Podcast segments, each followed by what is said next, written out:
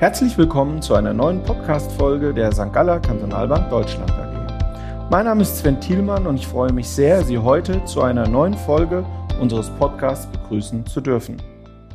In dieser Folge spreche ich mit Herrn Michael Winkler, dem Leiter der Anlagestrategie unseres Hauses, über das Thema Inflation. Aktuell liegt die Inflation, lieber Michael, in Deutschland über sieben Prozent. Bevor wir aber dazu kommen und der aktuelle Höhe besprechen, Kannst du uns ganz kurz vorab erläutern, was ist Inflation überhaupt und was bedeutet das? Ich habe dazu, lieber Sven, einen sehr einfachen, aber sehr intelligenten Spruch neulich gehört. Der war aber nicht von dir wahrscheinlich. Nein, natürlich nicht, aber den, den gebe ich hier sehr gerne wieder. Es gibt Inflation, wenn man über sie spricht, und es gibt keine Inflation, wenn man nicht über sie spricht. Das nur so ganz allgemein. Ja, Inflation ganz simpel ausgedrückt oder vereinfacht ausgedrückt die Begriffe Geldentwertung, Preissteigerung. Es wird teurer. Und es gibt verschiedene Arten der Inflation oder der Inflationsmessung. Das fängt schon damit an, wie ein Warenkorb zusammengesetzt ist, anhand dessen man die Inflation messen möchte. Das ist nämlich weltweit nicht überall gleich und je nachdem auch welches Gewicht welche Waren in diesem Warenkorb haben können, bei eigentlich gleichen Preisveränderungen, aber unterschiedlichen Inflationsraten gemessen werden. Darf ich dich unterbrechen? Du hast gerade gesagt, ähm, zwei Sachen hast du gesagt, wo ich, bei denen ich kurz einhaken möchte. Du hast erstens gesagt, es wird teurer. Das ist ja sehr allgemein. Ja. Wird denn alles teurer? Also jetzt nehmen wir mal ein Beispiel. Wenn wir in Deutschland eine Inflation von 7,3 Prozent aktuell haben, ist das ja der Durchschnitt von diesem von dir angesprochenen Warenkorb. Richtig. Das heißt, da gibt es ja Waren, die werden wahrscheinlich um 15 Prozent teurer sein und welche sind vielleicht sogar günstiger geworden. Ja, grundsätzlich stimmt die Aussage absolut. Allerdings, wenn wir momentan deswegen reden wir auch darüber, über Inflationsraten in diesem hohen Bereich reden, über Werte, die wir seit Jahrzehnten nicht mehr gesehen haben, weil wir sind ja bei viele, viele Jahre mit Inflationsraten zwischen 0 und 2 Prozent sozusagen verwöhnt worden. Bei diesen hohen Werten ist es natürlich relativ unwahrscheinlich, dass etwas wirklich auch billiger wird in diesem Umfeld, wenn ich generell auch im Durchschnitt solch hohe Inflationsraten habe. Okay, die zweite Frage ist, du hast im Nebensatz erwähnt, dass die Inflation und die Warenkörbe, die zur Berechnung zugrunde liegen, nicht überall gleich sind.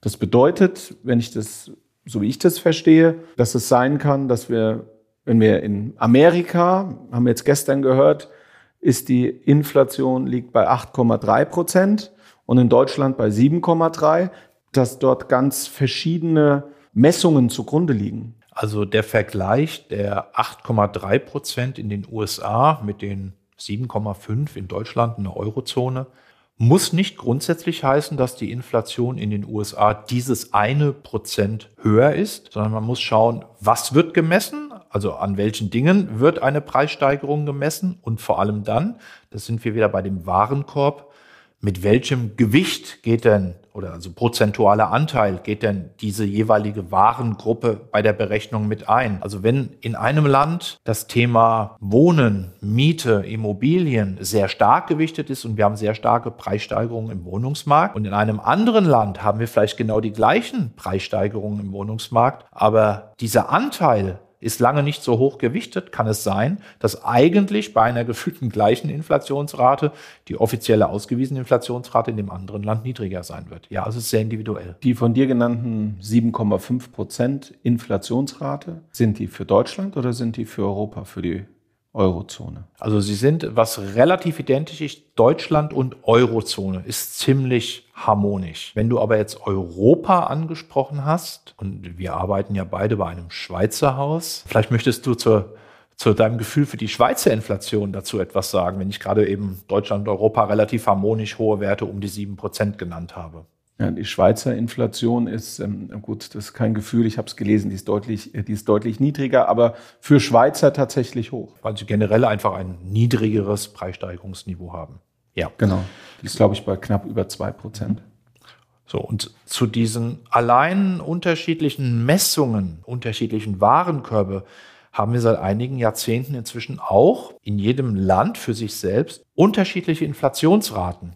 Hintergrund ist der, man hat früher sozusagen den gesamten Korb, den man gemessen hat, berücksichtigt und das war die Inflationsrate. Dann hat man aber irgendwann festgestellt, oh, die Preissteigerung ist uns eigentlich etwas zu hoch. So hoch wollen wir die auch gar nicht offiziell nennen oder ausweisen. Und dann fing man an, diese normalen kompletten Inflationsraten zu bereinigen. Und dann hat man schön gesagt, wir möchten das bereinigen, um besonders schwankungsintensive Preisbereiche, weil die es eventuell die Gesamtentwicklung verzerren könnten. Da fallen unter anderem die Energierohstoffe, also wir sehen das momentan an der Tankstelle, ja, Benzin, Nahrungsmittel, was teilweise saisonal sehr stark schwankt. So, und dann kann man eben seine Inflationsrate, die man hat, um diese schwankungsintensiven Bereiche, Nahrungsmittel und Energie bereinigen. Also sozusagen, das lässt man beiseite. Und dann spricht man auf einmal von einer Kernrate. Der optische Effekt ist dann, gerade wenn man das immer benutzt, dass die Kernrate dann einen optisch niedrigeren Wert ausweist, weil die genau dort, wo diese starken Preissprünge stattfinden, dann einfach sozusagen beiseite gewicht werden und sagt, das lassen wir mal raus. Und wenn wir jetzt darüber reden, wie die Inflation gemessen wird, ich glaube, dass das unsere Zuhörerinnen und Zuhörer sehr interessiert, weil darüber ja auch immer sehr kontrovers diskutiert wird. Erstens, was kommt in den Warenkorb rein? Richtig. Aber auch, wo wird der Warenkorb gemessen? Denn es ist ja so, nehmen wir das Beispiel, wenn wir jetzt in Frankfurt oder in München wenn wir über Wohnen reden, ja. haben wir ein ganz, andere, ganz anderes Preissegment, wie wenn wir eventuell in eine Region gehen, die kein Ballungszentrum mhm. hat oder man sehr stark auf dem Land ist. Diesbezüglich variieren ja auch die Preise wahrscheinlich auch sehr stark dort. Gerade über das Thema Nahrung, wenn man essen geht, ist es wahrscheinlich in Frankfurt oder in München deutlich teurer wie eventuell in anderen Orten in Deutschland. Wenn es in diesen Ballungsregionen grundsätzlich teurer ist, dann haben wir das schon bereinigt, mhm. weil wenn ich Inflation messe, messe ich Preissteigerung. Also ich würde ja nur messen, um wie viel es im teuren Bereich noch teurer wird. Und das, die Preissteigerungsrate könnte theoretisch auch schon wieder der Randgebiete entsprechen. Okay, also es wird dann also auch teurer um den gleichen Prozentsatz, aber absolut dann, äh, ist es dann ja, in den Ballungsgebieten dann einfach ja, mehr. Ja, und ähm, und so wird das auch berechnet. Das statistische, das wollte ich gerade darauf hinaus. Genau. Das statistische Bundesamt versucht natürlich, das Ganze so real und objektiv wie möglich zu messen, um alle diese Unterschiede sozusagen mit einzubeziehen und zu bereinigen, ja. Wenn wir so eine hohe Inflation haben wie aktuell, und du hast ja gesagt, das gab es ja seit äh, langer Zeit nicht mehr. Über 40 Jahren nicht mehr, ja. Genau. Ähm, ist die Frage, die sich mir stellt, ist, was kann man dagegen tun? Oder ist eine Inflation auch gut oder ist eine Inflation schlecht? wenn man sie nicht möchte in der Größenordnung. Also das sind was, viel, viele Fragen. Genau, was kann man dagegen ich würde, tun? Ich würde noch, noch, noch ganz kurz noch einen Schritt davor gehen zu diesem äh, Thema. Wie entsteht Inflation mhm. überhaupt? Die Lehre würde dir sagen, wenn die Nachfrage das Angebot übersteigt, und das Angebot rar ist, ist man bereit, für dieses rare Angebot einen höheren Preis zu zahlen. Das ist so das eine Thema. Also umge der, genau entgegengesetzte Fall wäre, wir hätten sehr viele Angebote, aber wenig Nachfrage, dann wird es billiger werden. Mhm. Ähm, das ist so, so, das, äh, so dieser eine Bereich. Das zweite, und da kommen wir dann, weil du auch gerade fragst, was, was kann man dagegen tun, dann kommen wir noch in die Theorie hinein, die dann auch die Geldmenge mit berücksichtigt. Weil in der Theorie heißt es, wenn die Geldmenge stärker steigt als die Warenmenge, also wenn auf einmal sozusagen mehr Geld vorhanden ist für eventuell die gleiche Warenmenge, bedeutet das rein theoretisch, dass der Preis dieser Waren dann steigen müsste. So viel zur Lehre. Die Realität seit der Finanzkrise 2008, 2009 hat uns aber ganz andere Dinge gezeigt. Der Hintergrund ist, in der Finanzkrise 2008, 2009 haben die Staaten und die Notenbanken zum allerersten Mal massiv Geld gedruckt. Milliarden, hunderte von Milliarden und Schulden aufgenommen. Das heißt, die Geldmenge ist massiv aufgebläht worden und es wurde eigentlich erwartet, dass nach der reinen Theorie diese deutlich erhöhte Geldmenge zu steigenden Preisen führen würde. Und das ist nicht eingetreten bis letztes Jahr jetzt, die ganze Zeit. Auch nach dem März 2020, als Covid kam und riesige Rettungspakete inzwischen von Billionen gedruckt worden sind, ist erst einmal relativ wenig passiert. Nach der reinen Lehre hätte das eigentlich seit 2008, 2009 insgesamt schon zu einem deutlich höheren Inflationsniveau führen müssen, was es nicht getan hat. Jahrelang haben wir Inflationsraten zwischen 0 und 2 Prozent. Teilweise musste ja sogar gefühlt gegen eine Deflation angekämpft werden. Das heißt, die Lehre so funktioniert an sich in der Realität schon lange nicht mehr. Und du hast mich mit einer zweiten Frage gerade dahin angeregt, dass du sagst, ist Inflation gut oder was ist gute Inflation? Also die Notenbanken haben als Ziel, eine zu große Inflation zu bekämpfen. Das heißt, sie haben bisher immer ein Inflationsziel gehabt. Das ist immer diese Zahl. Die Inflation sollte doch bitte in der Nähe von zwei Prozent, aber möglichst drunter und nicht drüber sein. Und daraufhin würde unter anderem die Geldpolitik gesteuert. Und das Merkwürdige war eben, dass durch trotz dieser vielen Gelddruckprogramme die Inflationsraten eben nicht darüber gestiegen sind. Also hat gar kein Problem bereitet den Notenbanken. Und ist Inflation gut oder was wäre eine gute Inflation? Auch dort gibt es natürlich von den Notenbanken die Meinung, dadurch, dass im Rahmen dieser riesigen Rettungspakete die Verschuldungsraten so hoch gegangen sind, historisch hoch, dass es doch ganz gut war, wenn man mit so ein bisschen Inflation diese hohen Verschuldungsraten sozusagen über die Zeit weginflationieren könnte. Die Summe wäre immer noch die gleiche an Schuldenstand, aber sie wäre durch die Inflation einfach weniger wert. Man könnte sich sozusagen sanft entschulden. Also insofern wäre es den Notenbanken sehr recht gewesen, wenn wir in all den Jahren eine etwas höhere Inflation gehabt hätten. Ja, und was jetzt passiert ist, jetzt haben wir halt ganz andere Werte deutlich höher als eben diese ursprünglichen 2%. Okay, und was kann die Notenbank jetzt tun, damit das sich wieder normalisiert? Du hast gerade gesagt, die Notenbank möchte diese ausufernde, in Anführungszeichen jetzt gesetzte Inflation bekämpfen, regulieren. Was kann sie jetzt tun? Ja, das ist, das ist ähm, ein, eine wirklich schwierige Frage. Ich glaube, die Notenbanken selbst können die zurzeit nicht richtig beantworten. Wenn wir uns die Äußerungen der Notenbanken in den letzten anderthalb Jahren anschauen. Seit dem Sommer 2021, also jetzt vor einem Jahr, da fingen die Inflationsraten an zu steigen. 2%, 3%, 3,5%. Im Herbst war man letzten Jahre schon bei 4 Richtung 5. Und immer wieder sind die Notenbanken gefragt worden, hey, wir sind jetzt mit diesen Werten aber oberhalb der 2%-Marke, wie, wie deutet ihr das? Müsst ihr dagegen jetzt kämpfen, weil das ja zu hoch ist? Also zum einen hatte die amerikanische Notenbank schon ihre Geldpolitik geändert, weil sie gesagt hatte, naja, man muss dieses 2%-Ziel über einen Zyklus sehen und wenn ich auch einen längeren Zeitraum unterhalb der 2 war, darf ich auch einen längeren Zeitraum drüber. Da muss ich nicht sofort eingreifen. Das ist das eine. Und die zweite Begründung letztes Jahr war die ganze Zeit, es würde sich erstens um Basiseffekte und zweitens um temporäre Effekte. Alles im Rahmen der Shutdowns, der Lockdowns, der, der Corona-Politik handeln, was sich wieder bereinigen würde. Insofern haben die Notenbanken, also sowohl die amerikanische als auch die EZB, bis in den Oktober hinein monetär Vollgas gegeben, indem beide in Summe jeden Monat immer noch bis in den Oktober hinein über 200 Milliarden Dollar Geld gedruckt haben. Und das war völlig falsch. Also das hätten sie viel früher einstellen müssen, zurückfahren müssen, weil sie haben ja sozusagen eine steigende Inflation, die dann schon bei Werten von vier bis fünf Prozent war, weiter angefeuert, indem sie jeden Monat nochmal neue, sozusagen neues Benzin ins Feuer gegossen haben, aber gesagt haben, oh, ist ja alles halb so wild. Bis dann die amerikanische Notenbank im Januar gemerkt hat, also das, was wir die letzten drei, vier Monate erzählt haben, stimmt nicht.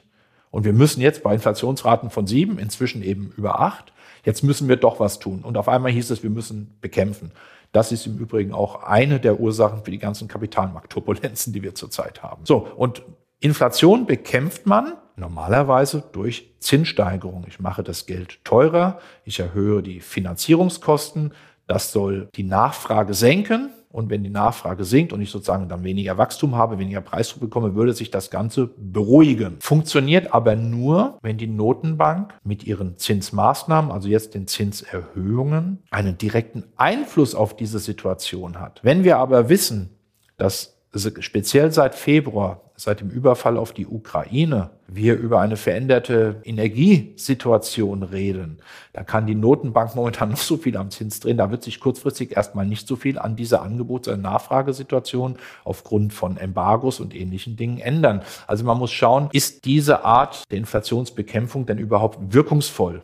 Und das ist momentan eher schwierig. Und ich glaube, die Notenbank selbst weiß auch noch nicht genau, ob es denn wirklich so funktionieren wird, wie sie sich das vorstellen. Neben der Tatsache, dass sie vom Zeitablauf, nachdem sie jetzt im Februar diesen Jahres begonnen hatten, Zinsen zu erhöhen, viel zu spät ist, viel zu spät. Okay, dann Abschließend von mir noch eine Frage. Wenn jahrelang die niedrigen Zinsen nicht zu einer Inflation geführt haben und auch die erhöhte Geldmenge, wie du gesagt mhm. hast, warum hat es dann jetzt auf einmal angefangen? Also ich glaube, das hängt zum einen wirklich damit zusammen, dass zum einen im begonnen im Jahr 2020 die Weltwirtschaft aus diesen Lockdowns herauskam mit einem, mit einem Ausmaß an Nachfrage, die vielleicht unterschätzt wurde. Also da war wirklich so ein Nachfrageüberschuss in dem Moment, der dann inflationär wirkt. Und dazu kamen natürlich diese Geldmengen, das waren Billionen, die in dieses Finanzsystem gepumpt worden sind, die das noch zusätzlich befeuert haben. Und wir hatten auch ursprünglich für dieses Jahr eigentlich erwartet, nachdem wir eben jetzt im Winter November, Dezember in diesem Bereich von fünf Prozent etwa waren, dass sich das ab dem Frühjahr diesen Jahres ganz langsam wieder bereinigen würde, dass wir im Sommer wieder normale Werte bekommen würden, vier, drei Prozent zum Jahresende. Das ist diese, diese Verspannung, die wir in dieser globalen Wirtschaftskette haben, also Lieferkettenprobleme, ähm, dass sich das auflösen würde. Das war eigentlich die Planung für das Jahr 2022. Insofern sind natürlich alle von dem Krieg in der Ukraine und diesen Auswirkungen gerade für die wichtigsten Rohstoffe, also Öl und Gas, ganz massiv betroffen.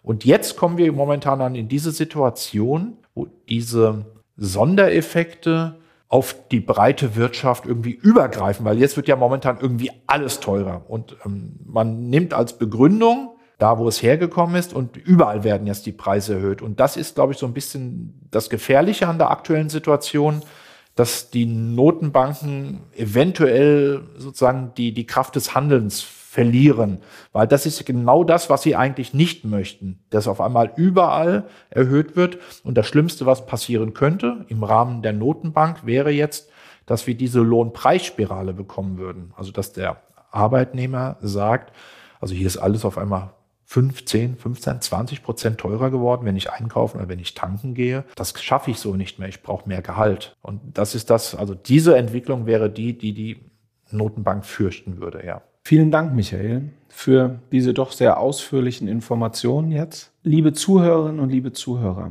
wenn Sie nun Fragen zu diesem oder anderen Themen haben, dann schreiben Sie uns gerne eine E-Mail an podcast.sgkb.de. Ihre Fragen werden gerne an die Ansprechpartner weitergeleitet. Wenn Ihnen unser Podcast gefällt, freuen wir uns natürlich, wenn Sie unseren Kanal abonnieren. Wir wünschen Ihnen nun einen guten Start in die Woche. Vielen Dank fürs Zuhören und bis zum nächsten Mal. Vielen Dank, auch Ihr Michael Winkler. Auf Wiederhören.